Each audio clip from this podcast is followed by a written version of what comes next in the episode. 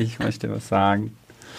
Ähm, ich meine, wenn man über solche Geschichten halt so redet, also nicht nur Lailas Geschichte, es gibt auch ganz viele andere Geschichten auf dieser Welt, die ähnlich sind. Es kommt oft so rüber, wenn man über religiöse Therapie redet oder wenn man darüber redet, dass die Familie das als Krankheit gesehen hat und so.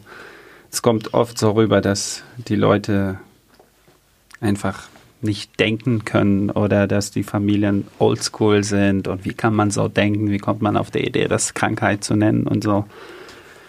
Und einer für die, für die Sachen, die für mich sehr wichtig war, damit ich mit diesem Problem umgehen kann, es war wirklich versucht, mich in die Schuhe oder in den Kopf von meinen Eltern auch zu setzen ja. und zu gucken, wie sie groß geworden sind und was für Informationen sie bekommen haben, auch von ihren Eltern und von der Kultur.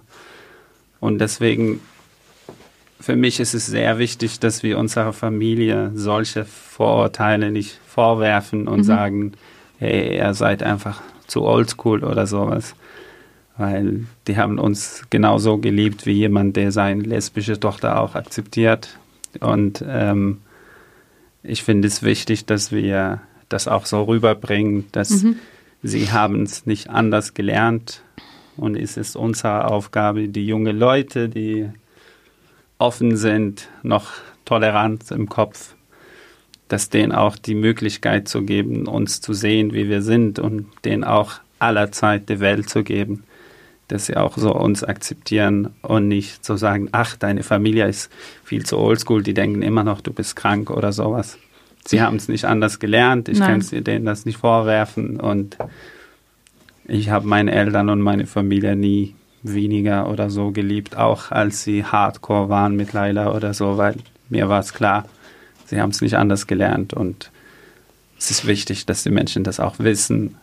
Es ist eine liebevolle Familie und wenn man ja. halt so desperate ist und man weiß nicht, wie gehe ich mit so einer Situation um, dann geht dieser Instinkt und man macht einfach schwachsinnige Sachen. Aber wenn alles so runterkommt und die Sturm ist nicht so hektisch ist, dann kann man tiefer atmen und kann man die Menschen entspannter auch akzeptieren. Aber diese erste Phase, dieser Schock, kann ich meine Familie nicht dafür verurteilen ich gucke, wie sie jetzt Laila unterstützen und uns unterstützen und das mhm. ist alles, was wir wollten und das ist, ich finde es wichtig, das ja zu sagen. Das zu sagen, auf jeden Fall.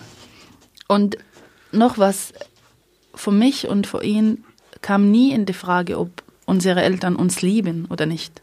Wir wissen das.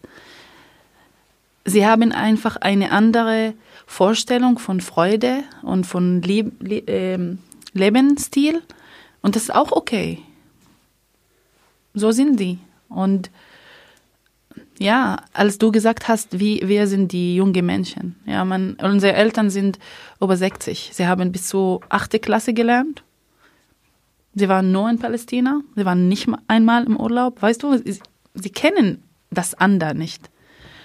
Und jetzt im Nachhinein kann ich das mehr nachvollziehen. Und verstehen, warum so ist das, warum das so war. Und ja, wir haben eine tolle Familie, oder? Ja, voll. Ja. Voll.